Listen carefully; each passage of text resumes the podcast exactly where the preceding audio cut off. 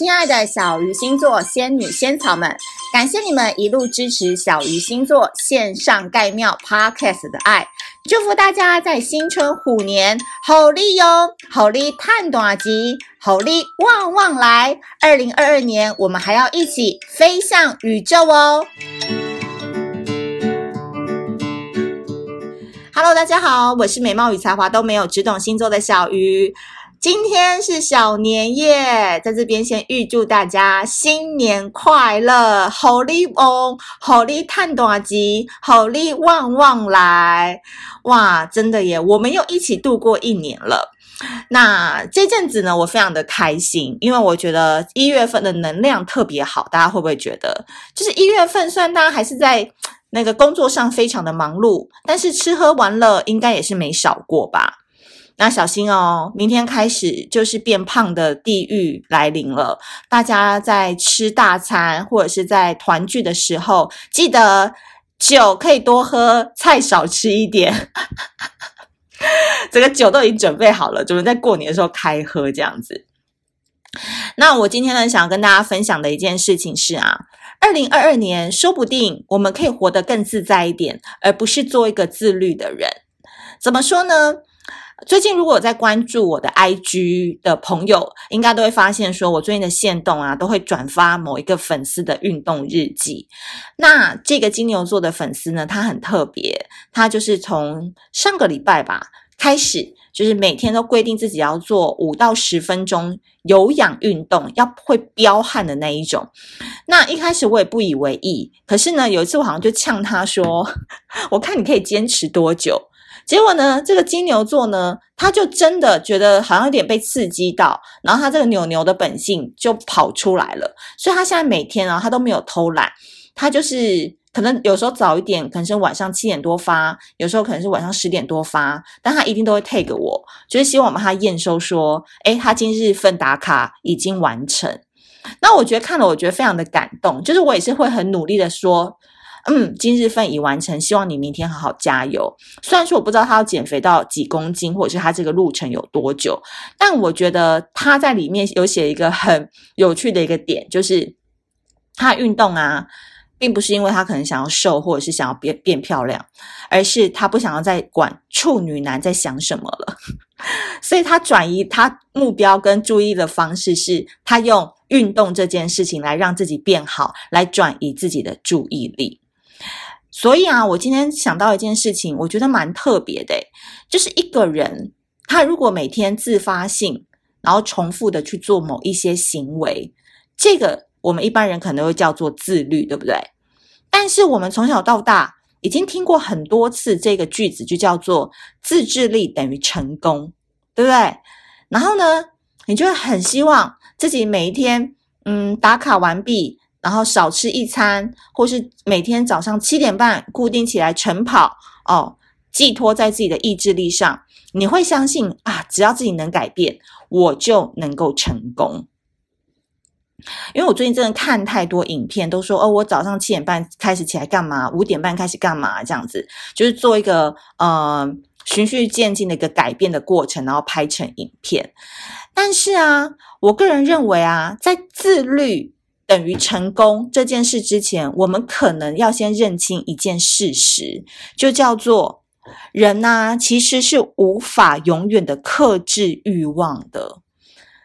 连修女或和尚可能都不行，而且人家还是修行之人，有修过自己心智的，更何况本身现在我们每天被各式各样的娱乐资讯、手机的讯息、各式各样的诱惑充斥的时代。你可能要说，诶，但我自制力的实践过程就是我会忍耐，比如说我不再去跟朋友吃大餐，我改为多喝水，不喝无糖饮料。你我觉得这句话是对，可是也可能不对。例如，我们大家都会说啊，我现在开始清除朋友圈了，我不要再用脸书了。然后你可能先把脸书删掉之后，三个月。你觉得你好像跟这个世界脱离了，很多人开始找不到你了，很多人开始问你怎么了，然后你那蠢蠢欲动的心又忍不住把脸书又重新下载又装上了。但是呢，你会觉得这三个月当中，你好像产生了自己战胜自己的意志力的一种错觉。但实际上，你的人生没有任何的改变啊，反而让自己难受了三个月。就跟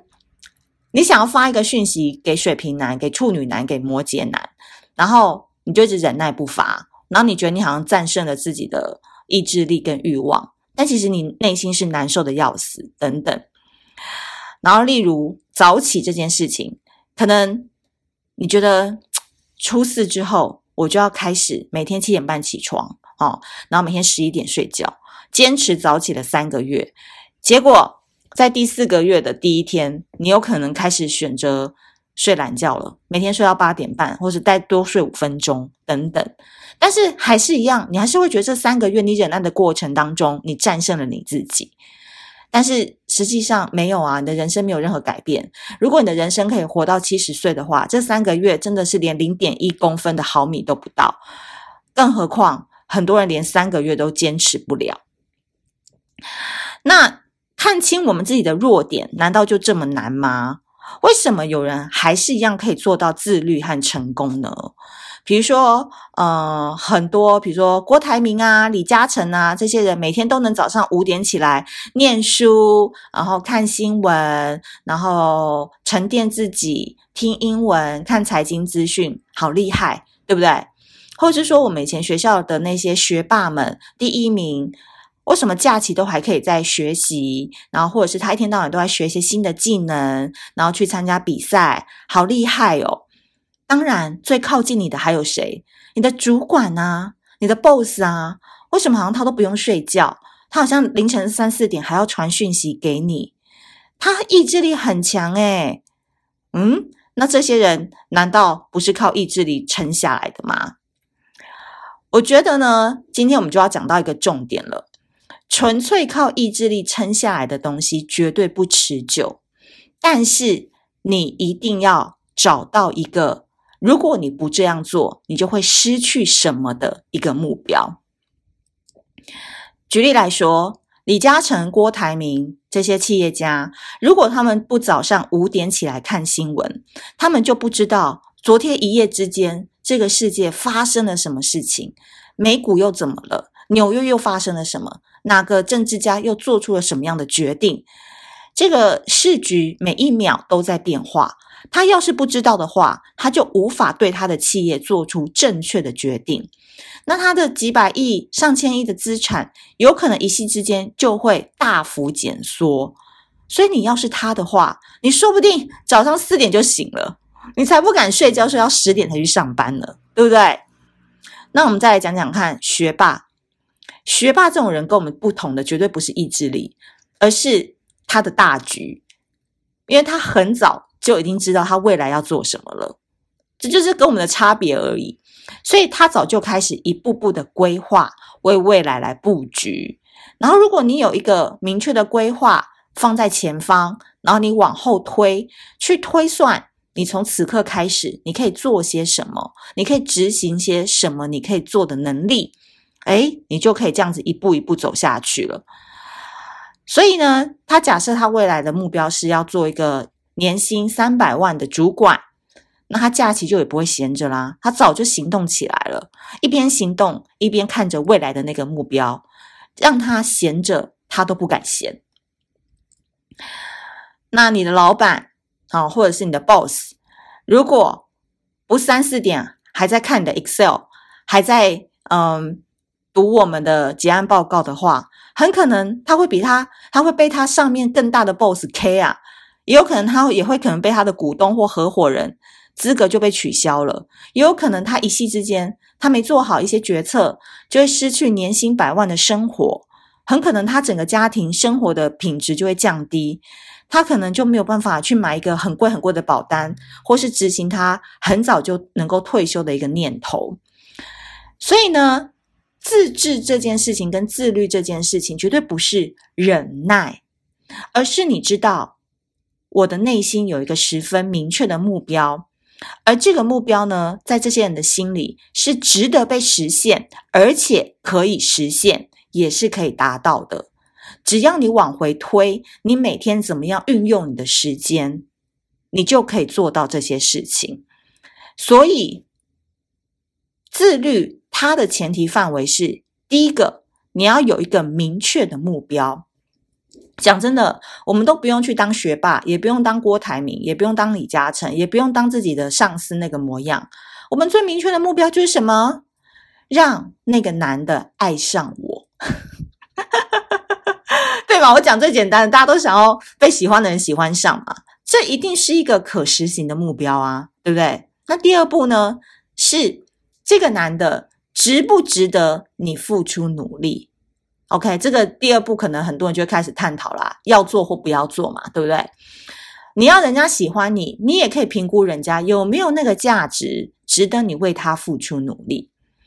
第三，可实现的计划表。OK，所以你知道你要吸引他的注意，可能不好意思，外表的话，你要先减个三到五公斤的脂肪。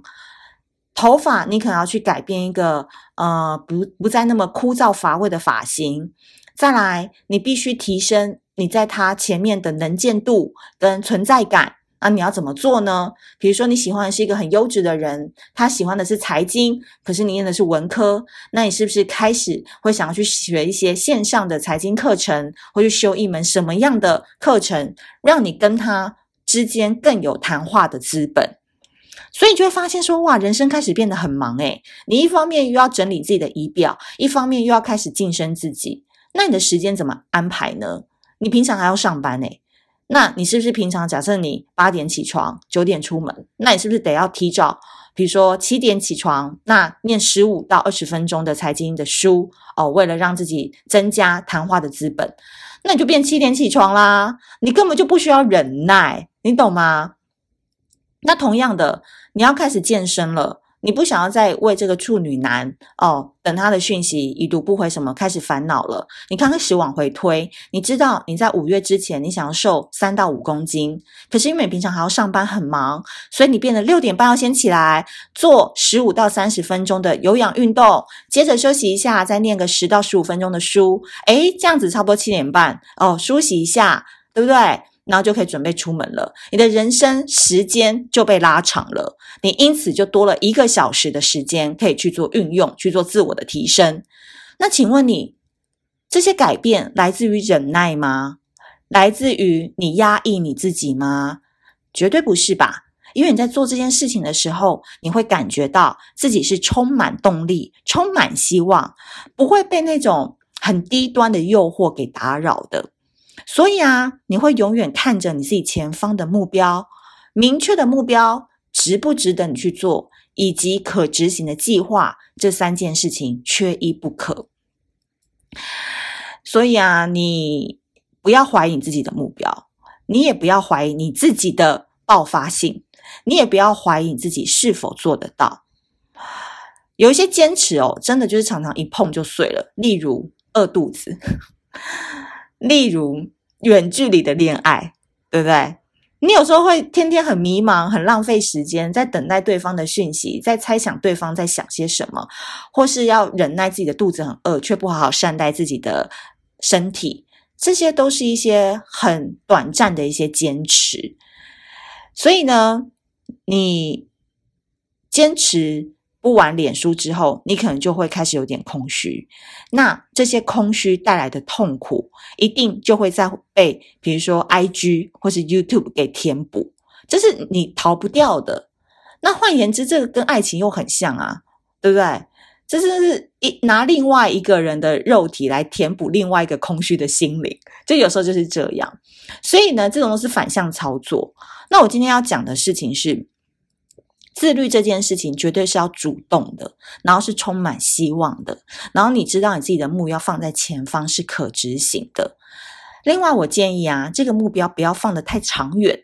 比如说，我自己给我的目标是五月十一号，比如说木星要进入母羊座。之前哦，现在都木星在双鱼嘛，那我希望我自己在五月十一号之前，我能够瘦下三到五公斤，因为我希望呢，将来我上镜头更好看，或是我在出场的时候跟大家见面的时候能够更亮眼。诶，现在一月底了，我有大概四个月的时间可以执行，对我来讲，它就不是一个很困难，或是我觉得哦，还要去做运动，还要怎么样，很烦哦，还要拉那么久。没有，我就是定五月十一号这个很明确的日子。所以啊，大家在二零二二年，我觉得可以去思考一下，你在今年有没有一个明确的目标，想要去做些什么，想要怎么样执行，以及值不值得你这样去做，对不对？自律的本质是拿更大的欲望来战胜你那些低端的欲望。所以啊，你瘦下来之后，你就可以穿上 S 号的衣服了，但是绝对不是为了某个男生而穿，而是你知道你自己拍照不用再用滤镜了。好，滤镜或滤镜可以开小一点，你本人跟照片差别不大了哦，那不是很好吗？很开心的一件事情。好啦，今天那个碎碎念念了一集，这个关于自律这件事情呢，大家不要压抑，也不要忍耐，反而我希望大家在新的一年当中，能够找到一个自己真的做起来开心、充满希望、充满动力的目标，我相信我们都会越来越好的。好的，小年夜祝福大家新年快乐！如果你喜欢这一集的话，记得要给我多多五星好评哦。那我们下次见，拜拜。